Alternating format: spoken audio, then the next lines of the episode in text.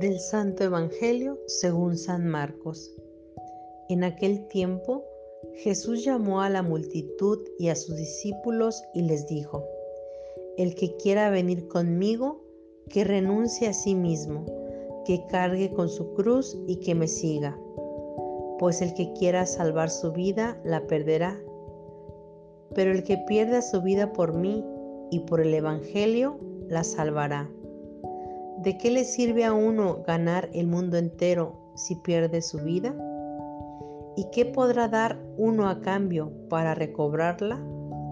Si alguien se avergüenza de mí y de mis palabras ante esta gente idólatra y pecadora, también el Hijo del Hombre se avergonzará de él cuando venga con la gloria de su Padre entre los santos ángeles.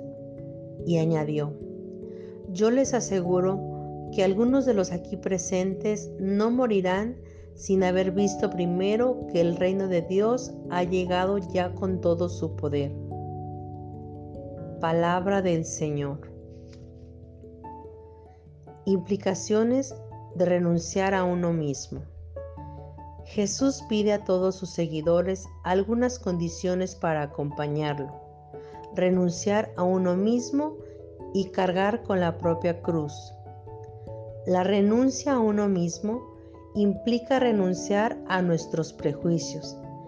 Tener sus ideas fincadas y documentadas es cosa buena, pero los prejuicios no, ya que el prejuicio es forjarse un juicio previamente sin conocimiento de causa.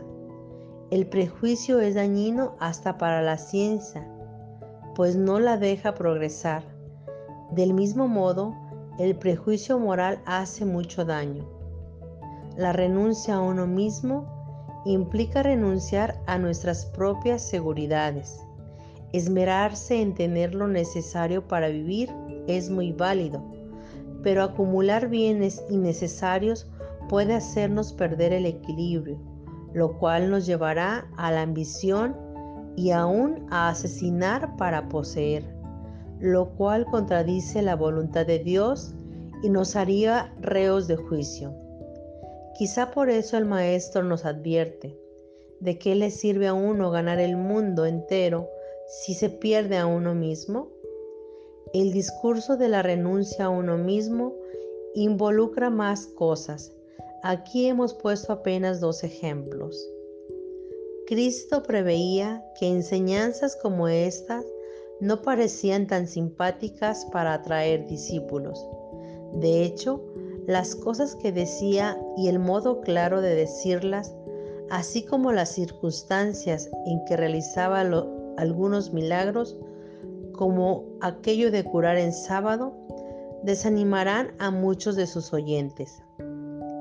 El Evangelio de Jesús tiene su especificidad y no admite modos de maquillarlo pues resultaría un evangelio a conveniencia, cómodo, pero alterado y hasta cierto punto inútil.